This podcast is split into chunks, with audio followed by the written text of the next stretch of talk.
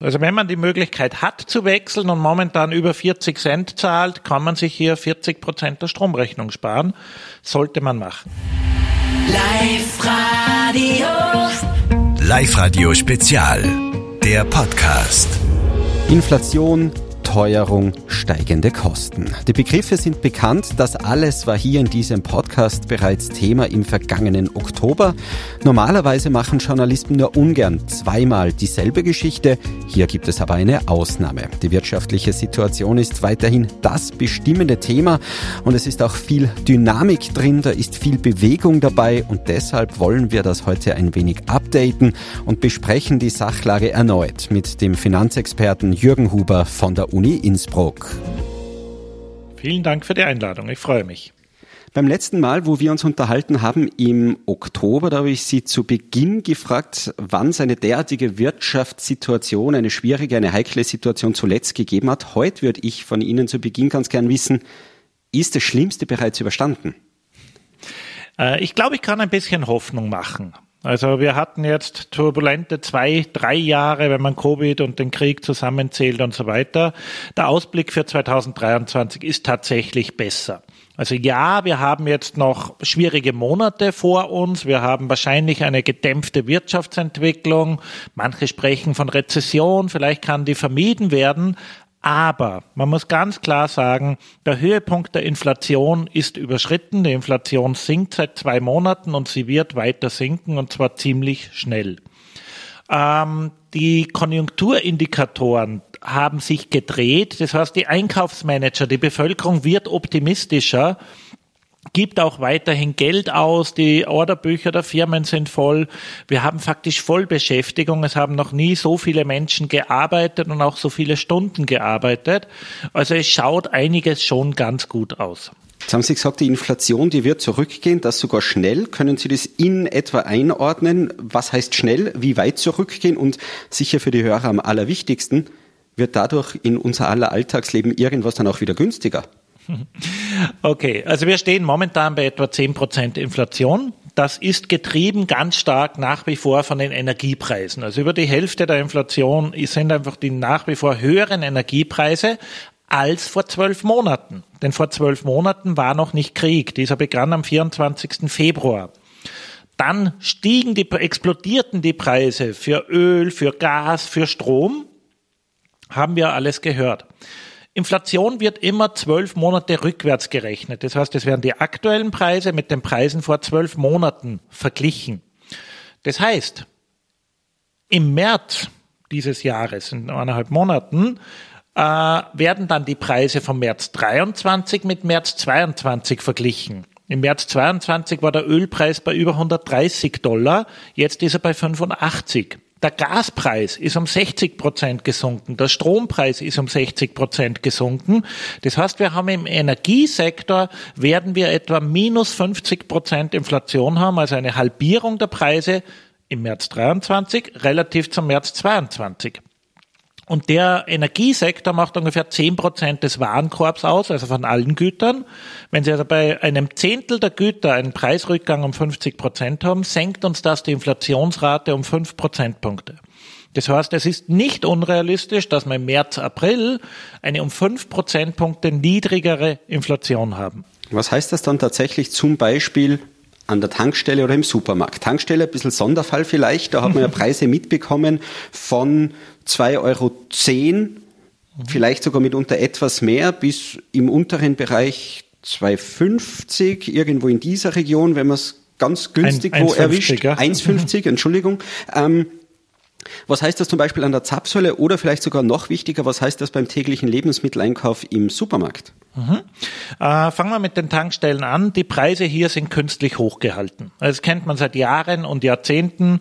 Die äh, Ölfirmen, die Tankstellenbetreiber sind sehr schnell mit dem Preis raufziehen, äh, wann immer der Ölpreis steigt und sehr langsam beim Runtergehen, wenn der Ölpreis dann sinkt und dann argumentieren sie, wir mussten ja früher zu den höheren Preisen einkaufen. Also tatsächlich könnte der Ölpreis viel, viel, der Benzin- und Dieselpreis viel niedriger sein, weil die Ölpreise schon wieder seit Monaten deutlich am Sinken sind. Indikator dafür zum Beispiel der Gewinn der ÖMV war letztes Jahr über 10 Milliarden Euro. Ein Vielfaches von dem, was sie jemals zuvor verdient hat, weil sie einfach möglich war, in der Lage war, uns viel höhere Preise zu verrechnen. Die Bevölkerung war wenig verunsichert und in Panik, als sie wirklich Kosten hatte. Also ich würde mir hier wünschen, dass Autofahrerclubs, Gewerkschaften, Politik den Ölfirmen hier auf die Zehen steigt.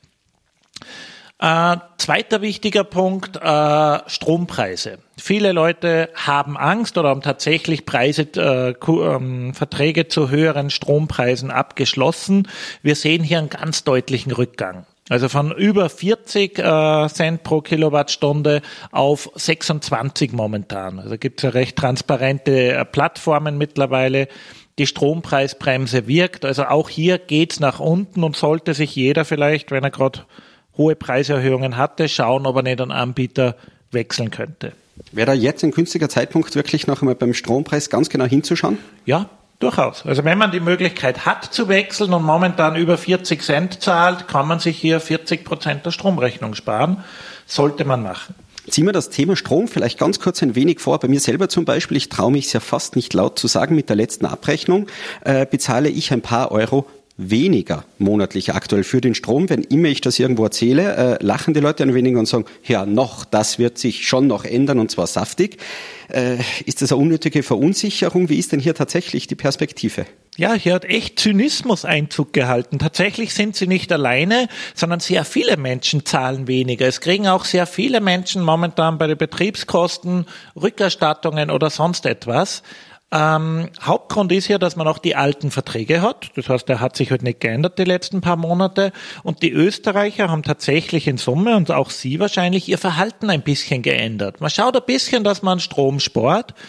Das hat dazu geführt, dass Österreich in Summe etwa zehn Prozent weniger Strom verbraucht als im letzten Jahr.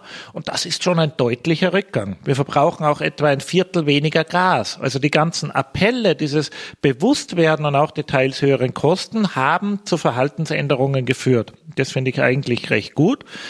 Und es kann jetzt durchaus sein, dass Sie und auch viele andere äh, durchtauchen. Das heißt, wir hatten früher billigeren Strom, dann ist es dramatisch gestiegen. Aber wenn Sie da Ihren Vertrag nicht geändert haben, jetzt sind die Preise wieder deutlich zurückgegangen, kann es gut sein, dass es effektiv für Sie eigentlich nie wirklich teurer wird. Ich hoffe auf das Beste. Nächstes spannende Thema der Einkaufskorb. Auch da merken viele Menschen, sie zahlen natürlich mehr pro Monat 50 Euro, Familien 100 Euro, 200 Euro. Auch das ist derzeit keine Seltenheit. Wird hier in diesem Bereich beim Lebensmitteleinkauf irgendwann in absehbarer Zeit irgendwas auch wieder mal billiger oder sind das jetzt die Preise und die bleiben Inflation hin oder her? Ja, also ich fürchte, dass es hier keine dramatische Wende geben wird, sondern das, was raufgegangen ist bei Milch, Butter und so weiter, wird weitgehend oben bleiben. Also man muss sich ja klar sein, bloß weil die Inflation zurückgeht, gehen ja nicht die Preise zurück. Die Inflation ist immer ein Vergleich der Preise im Jahresvergleich. Wenn äh, Butter jetzt von mir aus auf dem höheren Preisniveau bleibt ein Jahr lang, dann ist die Inflation bei Butter null aber sie geht nicht zurück. Und ich fürchte hier, dass äh, sozusagen die Preisanstiege ziemlich permanent sein werden. Vereinzelt wird man sehen, vielleicht gibt es dann ein paar mehr Angebote. Also wenn man fünf Stück kauft, kriegt man sechstes gratis etc. Aber ich, ich fürchte, dass hier sozusagen die Stickiness der Preise äh, bleibt und die, man hier nicht wirklich einen Rückgang haben wird. Hier muss man dann aber auch sagen, es gab ja man hat sozusagen eine Verteuerung in manchen Bereichen erlebt. Es hat aber auch die Regierung viel getan. Also es hat der Durchschnittsösterreicher den allergrößten Teil der Mehrkosten ausgeglichen bekommen. Es kommen jetzt oder kamen schon die Lohnerhöhungen, die auch im Schnitt bei etwa sieben Prozent lagen. Also ich bin sehr optimistisch, dass sich trotzdem die meisten das Leben weiterhin leisten können oder die, die sich's nicht leisten können, hatten wahrscheinlich vorher auch schon Probleme und da ist es dann natürlich schon auch Auftrag der Politik, hier zu helfen, äh, äh, bei denen, denen wirklich geholfen werden muss. Der Lebensmitteleinkauf, der wird auf dem hohen Niveau wie aktuell bleiben, sagen Sie. Gibt es andere Bereiche, andere Sparten, andere Branchen, wo vielleicht in absehbarer Zeit im kommenden Jahr dann doch mit einem Rückgang, mit einem Preisrückgang gerechnet werden könnte?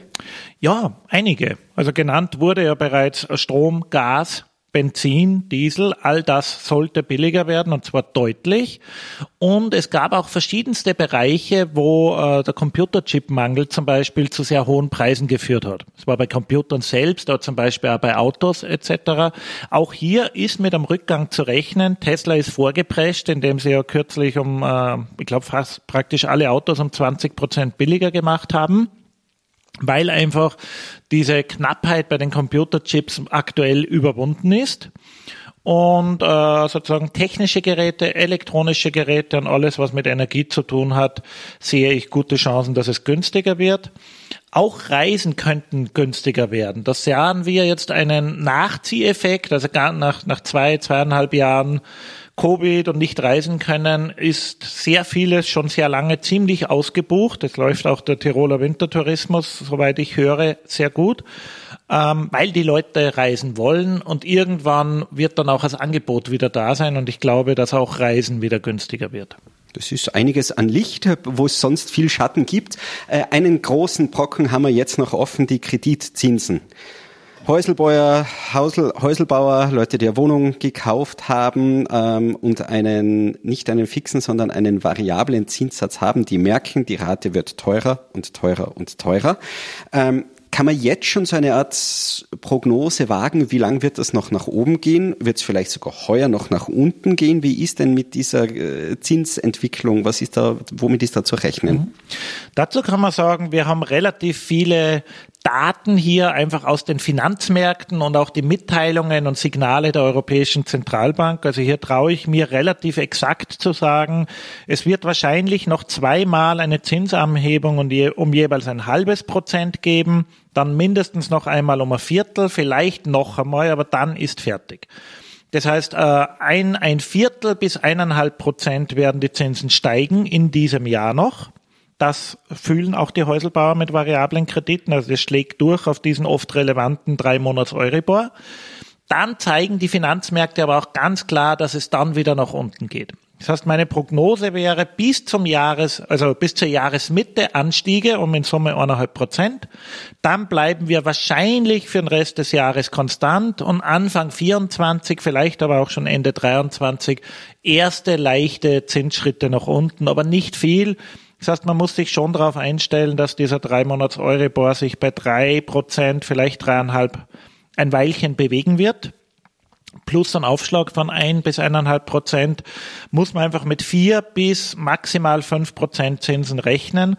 Das ist viel. Wenn man sagt, die Rate wird mir zu hoch, bin ich überzeugt, äh, manche Banken tun es auch automatisch, dass man auch über Laufzeitverlängerungen reden kann. Das heißt, dass man sagt, anstatt dass jetzt die Rate erhöht wird, verlängere ich die Laufzeit der Kredite. Das wäre ein Tipp, der dem einen oder anderen dann vielleicht hoffentlich die nötige Luft auch noch verschaffen kann. Ähm, Sie haben gesagt, Ende 23, Anfang 24 leichte Entspannung. Gibt es dann darüber hinaus aber schon Prognosen? Werden wir irgendwann einmal wieder unter zwei Prozent in Richtung ein Prozent. Ist sowas irgendwo schon absehbar? Gibt es da irgendwelche Anzeichen dafür oder ist das völlig Zukunftsmusik und nicht vorhersehbar? Eben, also damit sind wir zu weit in der Zukunft und das hängt ganz entscheidend davon ab, wie sich alles Mögliche entwickelt. Vom Russland-Ukraine-Krieg bis am möglichen Konflikt in Taiwan, äh, von der Ausgabenpolitik unserer Regierung, also ob die weiterhin viele, äh, äh, viele Konjunkturprogramme und Unterstützungen gibt etc. Ich würde mich schon darauf einstellen, dass die Zinsen dauerhaft über zwei, zweieinhalb Prozent bleiben. Das tun auch die Finanzmärkte, also die gehen auch für 20, 30 Jahre von etwa zweieinhalb Prozent langfristigen Zins aus. Ich glaube auch, das ist gesund und richtig. Also die Nullzinspolitik war gefährlich, hat zu sogenannten Bubbles, Spekulationsblasen geführt. Äh, billiges, zu billiges Geld ist nicht gut. Also ich hoffe, ehrlich gesagt, dass wir in dieser Range von zwei bis drei Prozent dann bleiben. Und auch eher die kommenden Jahre, womöglich auch Jahrzehnte, ist eher eine langfristige Annahme aktuell, ja. wie man sie treffen kann. Eben, es wird dann Schwankungen nach oben und unten geben. Es wird einmal auf vier Prozent draufgehen. Es kann auch einmal Richtung Null gehen, wenn einfach die Wirtschaft Unterstützung braucht, wenn man Mitte 2028 in einer Re Rezession ist. Aber es ist momentan völlig unabsehbar und wäre völlig unseriös, das zu planen. Eher würde ich einfach sagen, gehen Sie von zwei bis drei Prozent Leitzinsen aus und schauen Sie, dass Sie nicht mehr Schulden auf aufnehmen, als sie sich leisten können bei diesem Zinsniveau. Es ist nach wie vor, Sie haben jetzt einiges angesprochen, was zumindest so ein wenig äh, äh, Hoffnung zulässt. Trotzdem bleibt die Situation angespannt und schwierig und besonders auffallend bei mir aktuell bei YouTube-Werbungen etc. Äh, fast alle Videos beginnen mit einem Werbespot. Äh, wenn auch du zu den Gewinnern der Krise gehören willst etc. Es gibt dann meistens irgendwelche gratis Online-Seminare, Webinare, wie auch immer, wo einem das große Geld versprochen wird, wie man auch jetzt aus dieser Krise finanziell richtig gut herauskommt rauskommen kann.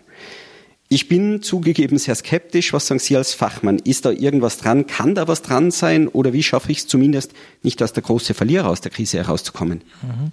Also ich wäre extrem skeptisch und vorsichtig. Das ist ganz oft Bauernfängerei und ein Nepp. Und wenn die Leute ihnen versprechen, dass sie sie sofort äh, reich oder sonst was machen, ist es meistens ein versteckter Trick, um, um, ihnen letztlich Geld aus der Tasche zu ziehen. Also das erste Seminar ist gratis, spätere kosten was oder man muss Bücher oder Software kaufen oder über deren Trading-Plattform und so weiter. Also ich würde echt sagen, hier Finger weg, lassen Sie sich da nicht äh, einlullen und reinziehen. Äh, wie wird man zu einem Gewinner aus der Krise, wenn man so will, ähnlich wie immer. Also man muss einfach schauen, dass man finanziell äh, seine Einnahmen und Ausgaben im Griff hat, dass man einfach langfristig nicht mehr ausgibt, als man sich leisten kann. Es ist relativ klar, wie viel das Einkommen ist. Das können die allermeisten von uns nicht beliebig vermehren, auch ich nicht natürlich. Äh, das heißt, man muss schon schauen, dass man nicht wahnsinnig über seine Verhältnisse lebt. Äh, das passiert leider immer wieder, verführt von Social Media, Internet und einer professionellen Marketingmaschinerie. Aber hier einfach echt schauen, das nicht zu tun. Wenn man spart und sparen kann, äh, probieren sich an ähm, am Kapitalmarkt zu beteiligen. Das heißt, das Geld nicht unbedingt aufs Sparbuch legen, wo es bei einer Inflation wegschmilzt, wie jetzt gerade. Jeder Sparbetrag ist um zehn Prozent weniger wert als vor einem Jahr. Wenn man in einen breit gestreuten Aktienfonds mit niedrigen Kosten investiert hat, sogenannte ETFs, Exchange Traded Funds, jede Bank, jeder Finanzberater kennt das und kann Ihnen dort Tipps geben, äh, dann hatte man recht gute Renditen bisweilen. Also ich würde zu dem raten. Und schnell reich ohne Risiko gibt's nie. Leute, die Ihnen das versprechen, gibt's immer. Hüten Sie sich vor den Leuten. Was es auch immer öfter gibt, so hört man es zumindest aus der Arbeitswelt, gefühlt vor allem junge Menschen, äh, so sagen es viele Chefs und Arbeitgeber derzeit, wollen gerne weniger arbeiten. Thema Work-Life-Balance ist ein ganz ein großes Stichwort. 40 Stunden, so hört man es, sind oft zu viel. Gastronomie, Hotellerie etc., auch diese Bereiche tun sich schwer, Personal zu finden. Was sagen Sie als Finanzexperte, was steckt da dahinter? Wollen die Leute tatsächlich weniger arbeiten? Gibt es da andere Gründe? Wie ist diese Situation einzuschätzen? Ja, auch hier muss man sagen, die Antwort ist nicht schwarz oder weiß, sondern sie hat Farbnuancen drinnen. Äh, zum einen einmal, es haben noch nie so viele Menschen in Österreich gearbeitet, und zwar als Absolutzahl, aber auch als Prozent der Bevölkerung. Also äh, 81 Prozent der potenziell Erwerbstätigen sind auch wirklich im Erwerbsleben. Noch vor 20 Jahren waren wir bei äh, unter 75 Prozent. Das heißt, es arbeiten mehr Menschen, viele davon aber Teilzeit. Äh, klassisch wäre eine Mutter, die halt 15 oder 20 Stunden wieder arbeitet, damit sie sowohl sich äh, um die Kinder viel kümmern kann, als auch äh, dazu verdient und einfach einem Erwerbsleben ist. Und bitte hier nicht Gender-Stereotype. Also ich fände super, wenn das die Väter tun und die Mütter Fulltime oder was auch immer. Also man kann schon festhalten, es arbeiten, es sind mehr Menschen in Österreich im Erwerbsleben als je zuvor, als Prozentsatz und als Absolutzahl. Äh, sie arbeiten auch in Summe mehr Stunden als je zuvor, wenn man es ausmultipliziert. Aber Sie haben recht, die Anzahl der durchschnittlichen Arbeitsstunden ist gesunken. Das heißt, es sind tatsächlich weniger Menschen, die jetzt 40 Stunden arbeiten und viele, die halt 20 oder andere Varianten wählen. Ich halte das auch für legitim. Äh, man muss dann aber natürlich schauen, wie komme ich mit meinem Einkommen nur aus? Oder präziser, ich sollte nicht mehr ausgeben, als ich einnehme. Also ein, ein wichtiger Schritt zur Zufriedenheit ganz allgemein ist schon einfach zu überlegen, brauche ich das wirklich? Die Bedürfnisse vielleicht ein bisschen zurückschrauben. Warum jammern alle Arbeitgeber und tatsächlich quer durch alle Bereiche, äh, sozusagen vom Lehrling über die Fachkraft bis zum äh, Spezialisten, äh, jammern alle Arbeitgeber über Fachkräftemangel, weil wir ganz einfach, die Wirtschaft läuft enorm gut, wir sind ganz nahe der Vollbeschäftigung Covid hat Migrationsströme ein Weilchen eingedämmt und unterbrochen. Äh, und wir haben geburtenschwache Jahrgänge, Schrägstrich Bevölkerung, tendenziellen Bevölkerungsrückgang. Das heißt, in Österreich haben wir einfach seit vielen Jahren und Jahrzehnten niedrige Geburtenraten. Das ist eine neue Realität und äh, ewiges Wachstum ohne Ende und alle immer größer mehr wird nicht gehen in einem begrenzten Land, in einer begrenzten Welt und mit einer Bevölkerung, die, wenn überhaupt, schrumpft. Das heißt, ähm, gibt es aber dann äh, tatsächliche Gründe, die das auch erklären von dieser, ich sage mal, Binsenweisheit, man vernimmt sie am Stammtisch, die jungen Leute, die wollen alle nimmer hackeln. Oder geht es doch um was anderes, steckt was anderes dahinter? Ich vermute auch eine gewisse, ich will jetzt nicht sagen Perspektivenlosigkeit, aber es wird schwieriger. Ich glaube, zu meiner Elterngeneration war es noch sehr realistisch, mit fleißiger Arbeit sich den Traum vom Einfamilienhaus verwirklichen zu können. Ich glaube und behaupte, das ist aktuell schwieriger. Mhm. Ist vielleicht auch ein Grund zu suchen, dass das Thema Work-Life-Balance jetzt einfach eine andere Bedeutung bekommt. Okay, also ich sehe eine positive und eine negative Story. Fangen wir mit dieser negativen an. Sie haben absolut recht. In Tirol äh, haben wir das Thema leistbares Wohnen, beziehungsweise nennen wir es beim Namen nicht leistbares Wohnen. Es ist fast unmöglich für junge Leute, die hier nichts geerbt haben oder bei den Eltern aufstocken können etc., sich selber was zu schaffen. Habe ich in meinem eigenen Umfeld ich bin selber nach Tirol zugewandert, aber schon vor 25 Jahren. Mittlerweile habe ich mir was leisten können, aber inklusive hohem Kredit. Also das ist ein Problem und ist ein größeres Problem als in den allermeisten anderen Bundesländern. Wir haben eine Begrenztheit von Raum. Äh, wir haben zu viel Geld. Wir haben einen Horten vom Bauland, also wieder eine ganz äh, eigene große Baustelle, wo die Politik dringend gefordert wäre, an all, allen Stellschrauben zu drehen, die sie nur irgendwie kann.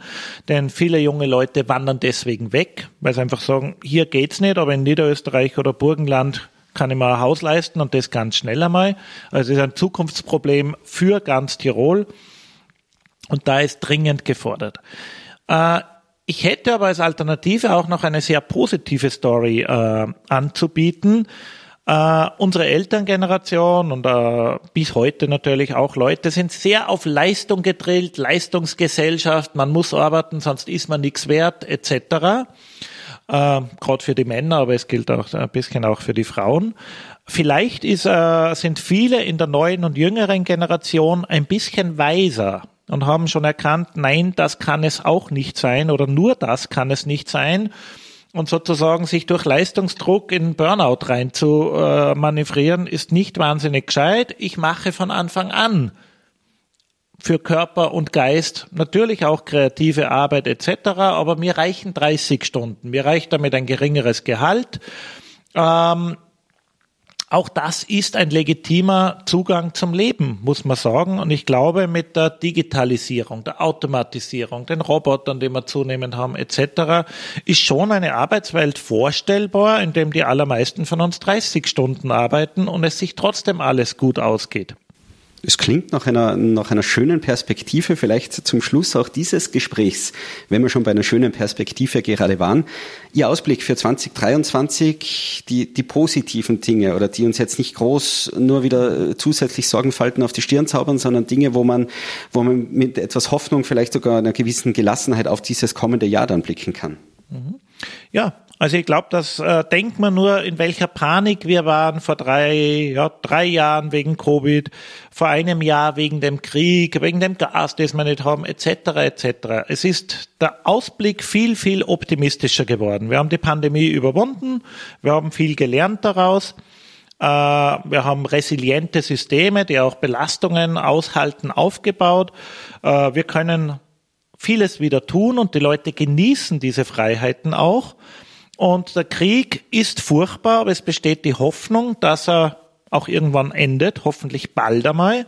Und er hat eines äh, extrem beschleunigt, das dringend notwendig war, nämlich das Thema erneuerbare Energien und weg von den fossilen Energieträgern und der Abhängigkeit von Russland, aber breiter gestreut von allen möglichen äh, Lieferanten fossiler Energieträger, weil es ist jetzt auch die Alternative, Katar oder Saudi-Arabien sind keine Basisdemokratien oder Algerien nicht super stabil. Also es ist, es tut sich enorm viel. Äh, jeder schaut, dass er Photovoltaik oder Wärmepumpen bekommt. Äh, es wird auch in Tirol denkbar, Windräder zu haben etc. Also ich glaube, wir haben diesen ganz dringenden Übergang Richtung mehr Erneuerbare enorm beschleunigt. Das ist auch gut so. Das war ganz dringend notwendig. Und da blicke ich schon wesentlich optimistischer in die Zukunft. Das wird auch unsere Energiekosten dann auf Dauer senken. Also plötzlich in drei, vier Jahren werden die Strompreise vielleicht so niedrig sein, wie sie noch nie waren, weil die Grenzkosten bei Strom, Wasser und Wind sind null. Das kriegen wir ja von der Natur alles geschenkt. Äh, und äh, dann wird sehr vieles wieder äh, wesentlich leichter und entspannter. Also ich bin hier da tatsächlich sehr optimistisch und hoffe natürlich ganz einfach, dass die geopolitischen Probleme nicht eskalieren, sondern sich entspannen. Das heißt, dass Russland und Ukraine irgendeinen Weg zum Waffenstillstand und Frieden finden, dass China und Taiwan äh, friedlich bleiben etc. Aber ich bin hier optimistisch. Live Radio Spezial, der Podcast.